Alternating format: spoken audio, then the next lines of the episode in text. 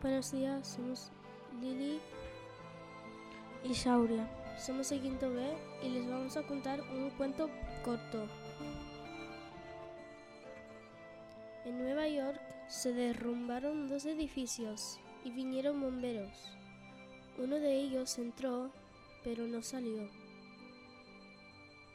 El otro bombero fue a la estación de bomberos. Le dijo al jefe, ¿puedo ir al edificio para salvar a su amigo? El jefe le dijo que no. El bombero fue a, su, a rescatar a su amigo y lo encontró, pero falleció. Pero el amigo siempre será su amigo, aunque falleció, y lo, lo recordará. Un amigo real nunca te abandona.